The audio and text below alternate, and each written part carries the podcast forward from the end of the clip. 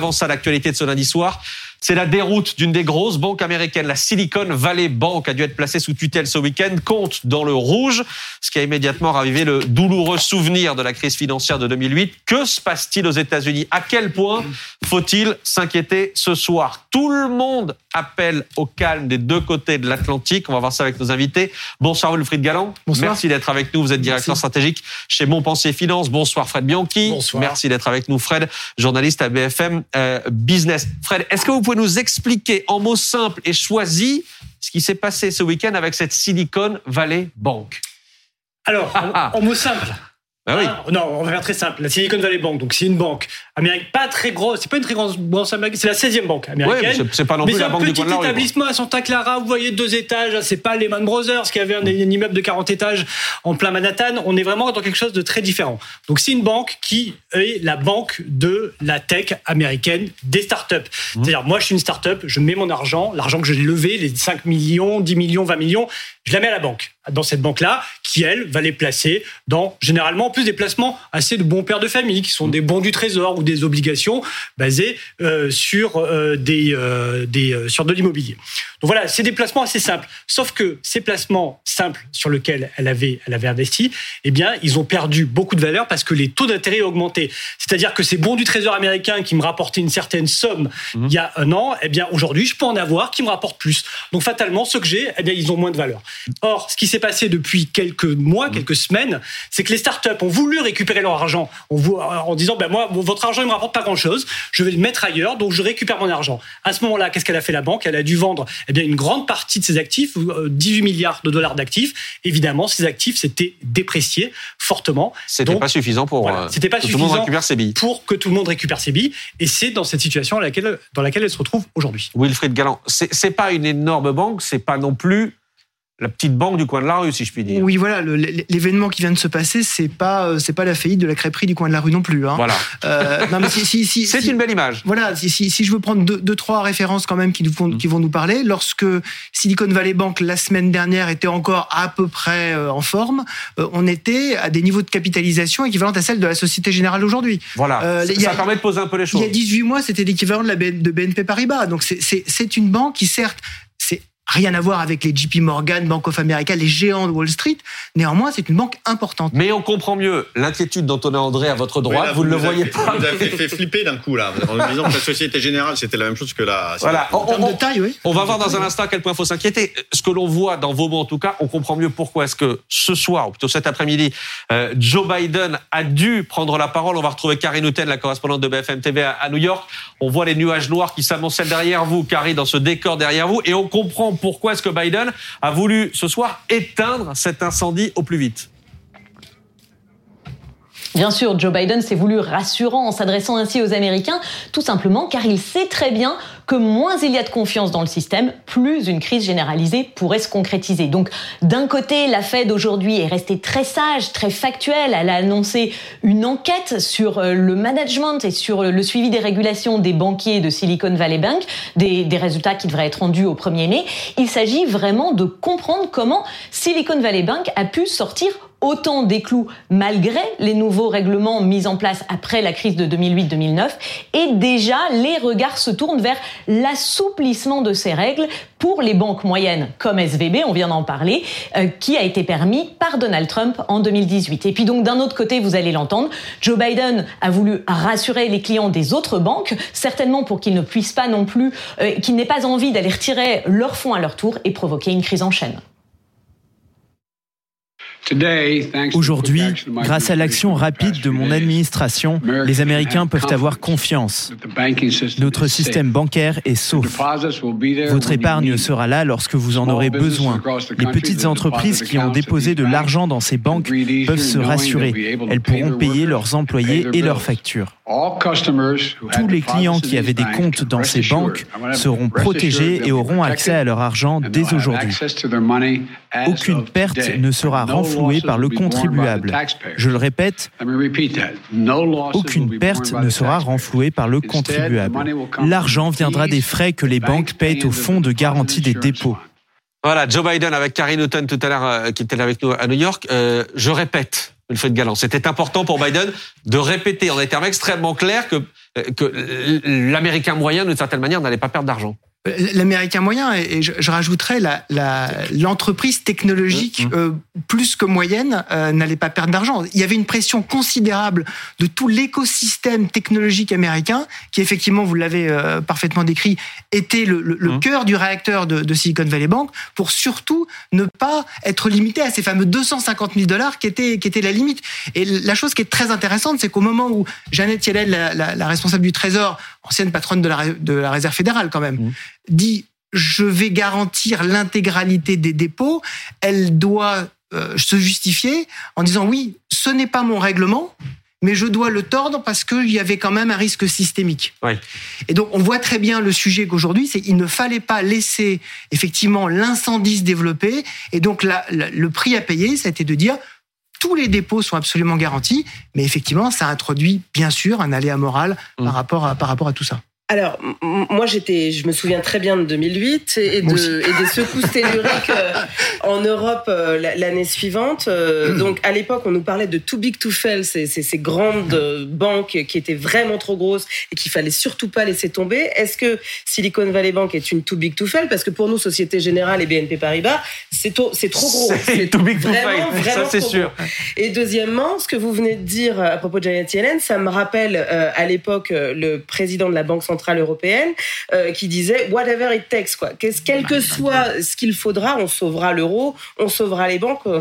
Donc enfin, on est censé être rassuré. Mm. Moi, ce que vous dites, ça me rappelle un peu ça. Du coup, ça rassure effectivement moi. Ah, bah, en fait, dès qu'on parle de faillite bancaire, euh, bilan, garantie des dépôts, il y a les fantômes de 2008 qui tournent, qui tournent un peu partout. Hein. Ça, ça c'est évident. La question, c'est que la, la, la, le premier actif bancaire, mmh. c'est la confiance. Et quand, on prend par exemple le prix Nobel d'économie l'année dernière, c'était des travaux qui ont justement euh, vérifié que lorsque une banque fait face à une crise de confiance, alors ses ratios de solvabilité se dégradent quasiment immédiatement. Et donc là, la question, c'est comment est-ce que je rétablis la confiance pour ne pas justement avoir un effet de domino? Une des caractéristiques du système financier, c'est que tout est interconnecté. Et donc, il n'y a pas de faillite bancaire qui soit un non-événement. Ça bon. n'existe pas. Alors vous il, faut vite le, il faut vite circonscrire la chose. Vous allez nous dire dans une seconde, Fred Bianchi, à quel point ça, il faut s'inquiéter ce soir ou pas. Je vous donne la parole ici, Jean-Claude Mailly. Mais simplement, je voudrais qu'on écoute Bruno. Bruno Le Maire évidemment, le ministre de l'économie, euh, en anglais à son arrivée ah. tout à l'heure à Bruxelles. Alors il dit pas ne paniquez pas, mais c'est vraiment pas loin, regardez. Calm down. Calmez-vous. Calmez-vous. And just have a look. Regardez la réalité. Le système bancaire français n'est pas exposé à la Silicon Valley Bank. Il n'y a pas de lien entre ces situations. Il n'y a pas de risque spécifique pour les banques françaises. Voilà. Calmez-vous, Fred Bianchi. Oui, calmez-vous. Ça vous a calmé, ça vous a rassuré Moi, ça m'a vraiment rassuré. Ah oui. Non, mais c'est vrai que là, l'enjeu, c'est la communication.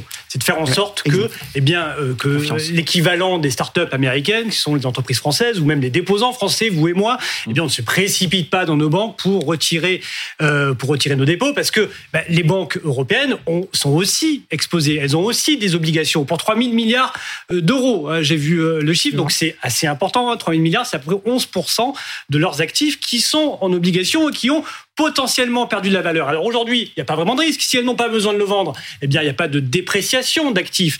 En revanche, si demain on se précipite tous dans nos banques pour pouvoir, pour vouloir retirer de l'argent, c'est là qu'il y a un risque. Donc là, il faut rassurer, et on l'a entendu le ministre de l'économie, c'est rassurer les marchés, rassurer les épargnants, n'allez pas retirer votre argent. Le risque, il n'y a pas de risque systémique comme on disait en 2008 avec la crise des subprimes. Jean-Claude Mailly. Je crois qu'il y a un élément important qui a été souligné tout à l'heure, en fait, c'est que les banques régionales dont fait partie, les banques régionales américaines dont mmh. la SVB fait partie, sont en fait des banques qui sont moins régulées que les autres. Et c'est Donald Trump qui, en 2018, a abaissé les réglementations, la régulation pour à, ces banques. à augmenter euh, le niveau. Voilà, c'était ouais. jusqu'à 50 milliards de dollars d'actifs. Là, Donald Trump l'a passé à 250 milliards de dollars d'actifs à partir duquel on est régulé, on est contrôlé. Oui. Or, la banque en question, bien, elle est à 200, donc elle est sous, sous, la, euh, sous les radars. moins de contrôle pour ces banques-là. Ce qui n'est pas le cas des banques européennes, mmh. qui sont non, toutes beaucoup plus régulées. Donc, je pense pas non plus qu'il faut s'affoler. Ah non, non, dans, dans, la situation est très affaire. différente. Euh, maintenant, comme disait je,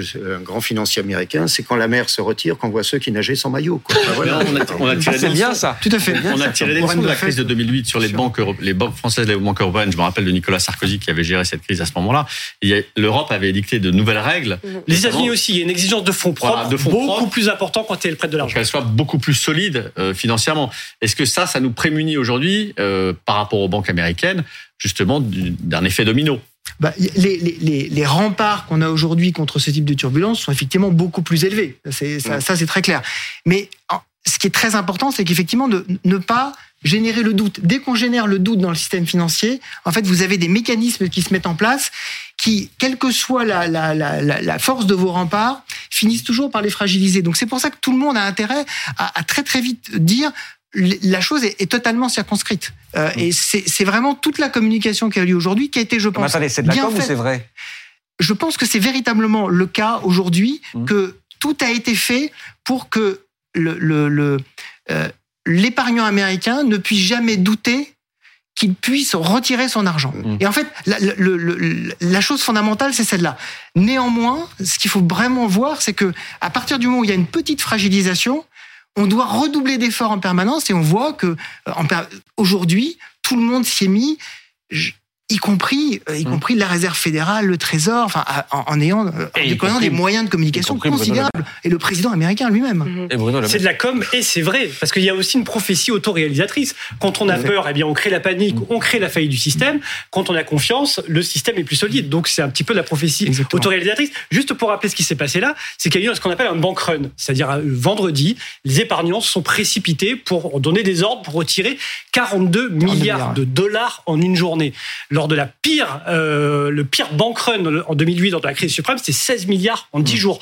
Donc aujourd'hui, ouais. avec les effets d'amplification des réseaux sociaux, c'est vrai que cette crise de confiance peut prendre des proportions délirantes. Et délirantes surtout, qu'il n'y avait pas en 2008. Et on a aujourd'hui un environnement financier avec la hausse des taux très rapide qu'on a connu mmh. depuis, euh, depuis un an, qui fait que, en fait, une banque, son métier, c'est de gérer le risque et gérer le temps. C'est ça le, le mmh. métier d'une banque l'environnement financier fait que cette gestion-là est beaucoup plus compliquée, beaucoup plus dangereuse si vous n'êtes pas excellent dans votre gestion du risque que ce qu'elle était précisément. Et le management, ça je veux quand même souligner le, le, fait, le management de Silicon Valley Bank a quand même été en dessous de tout sur un certain nombre de pratiques financières, de, de, de limitation des risques, je rentrerai pas dans les détails, mais qui sont véritablement, quand on regarde les chiffres, absolument ahurissantes. Il n'était par exemple, il n'avait aucune assurance contre l'impact sur leur compte des hausses de taux d'intérêt. Jamais aucune banque ne fait ça. Je vous poserai une, une question dans un, dans un, instant sur les conséquences ici. Savoir par exemple autour des crédits immobiliers, etc. On sait que c'est compliqué, voir si ça peut avoir des conséquences. Mais Nora avait une question pour oui, vous. Oui, j'avais une question parce que, alors, si on revient sur le plancher des Européens ouais. euh, ou même des Américains, on se souvient que pendant euh, la crise des dettes souveraines, ensuite en Europe, qui a, enfin, c'était donc euh, une autre secousse après euh, la, la, la, crise des subprimes très forte, la Grèce, euh, Chypre, Malte, etc. On a quand même dû garantir les dépôts et les Européens ont eu des dépôts garantis à hauteur de 100 000 euros. C'est-à-dire que tout ce qui était au-dessus de 100 000, compris, les, enfin, tout a été retiré pour recapitaliser justement les banques qui étaient en manque de fonds. Là, est-ce que c'est pas aussi un risque, alors que ce soit aux États-Unis ou ailleurs? Nous, on a eu des stress tests à l'époque, c'est-à-dire qu'on a, on a testé les banques et on leur a dit bon ok il faut maintenant augmenter en capital faites en sorte de vous sécuriser. Mais est-ce que véritablement aujourd'hui on peut garantir aux Européens ou aux Américains moyens comme vous et moi que enfin euh, les Américains oui mais là, nous, oui non mais surtout nous. Bah, après non ce qui arrive aux Américains finit par arriver chez nous hein. ça, donc euh, ça, ouais. donc euh, si ça arrive chez eux ça prend un peu de temps mais ça arrive. Donc ouais. donc est-ce que ça on peut on, on peut se dire que c'est de l'histoire ancienne, ce moment où on a bloqué euh, les, les, les, les, même les retraits. Les Grecs ne pouvaient pas sortir plus de 30 euros par jour. Enfin, on a quand même vécu. Le... Il y, a, il y a une dizaine d'années, des moments qu'on n'aurait pas cru vivre. Là, là, on voit que l'histoire est très différente aujourd'hui. Mmh. C'est que euh, quand on regarde ce qui s'est passé, par exemple, aujourd'hui euh, sur les marchés financiers, justement, on, on a eu les taux d'intérêt qui ont baissé et donc les, la valorisation des, des dettes d'État a monté. Et donc, on n'a pas du tout cet, cet, effet de méfiance qu'on avait eu en, Mhm. en 2011, justement, qui mettait en cause euh, les États qui devaient subvenir aux besoins des banques. Il y avait un lien immédiat. Dès que les banques étaient en difficulté, alors les États étaient en difficulté. Là, on a eu d'une certaine façon un peu l'effet inverse. C'est-à-dire, les- le- le- On a appris de nos erreurs. on a appris de nos erreurs et j'ai trouvé de ce point de vue-là la réaction de marché plutôt rassurante. Ça veut dire que les mécanismes qui ont été mis en place lors de la crise de 2008 pour justement prévenir ça, prévenir que les banques entraînent les États par le fond, ça a l'air plutôt de fonctionner. Et donc ça, c'est là aussi, c'est plutôt rassurant. Il faut attendre, il faut rester prudent dans les prochains jours, mais D'un mot, c'est juste rassurant. d'un mot, Fred Bianchi, est-ce que ça change quoi que ce soit? On sait que c'est compliqué en ce moment d'avoir des crédits immobiliers, etc. Est-ce que ça change quoi que ce soit ici? Ben, ça peut créer la panique, ça peut encore resserrer l'accès euh, au crédit immobilier. Juste pour répondre à Nora, on a quand même un plafond en France, hein, le FGDR, hein, qui est le fonds de garantie, limite à 100 000 euros. Hein, C'était la- l'indemnisation. Donc c'est ce que euh, aux États-Unis c'est 250 000, en France c'est 100 000 euros. L'accès au crédit, on va voir, il risque d'y avoir effectivement de la frilosité. Enfin, 100, Euh, regardez, de 100 000 la euros, c'est ce qui est garanti dans ce qu'on va C'est ce déposer qui est à la banque. garanti dans ce que Les euh, particuliers en voilà. termes d'épargne, etc. 100 000 euros garantis par Voilà. banque. Pas, pas par la banque, pour la banque qui, euh, qui cotise auprès de ce FGDR. Il y a des banques qui n'y cotisent pas. On par pas- exemple, les pas te néobanques, prendre tes 100 000 comme, les comme, Lydia ou Nickel ben, ne cotisent pas et en priori, on n'est pas à l'horizon d'autres d'autres systèmes de garantie. Concernant l'accès au crédit, évidemment, il, il- il est de plus en plus difficile aujourd'hui. Et c'est vrai que ce- cette fébrilité aujourd'hui sur les marchés, ben, elle risque peut-être de rendre les banques encore plus frileuses à accorder des crédits.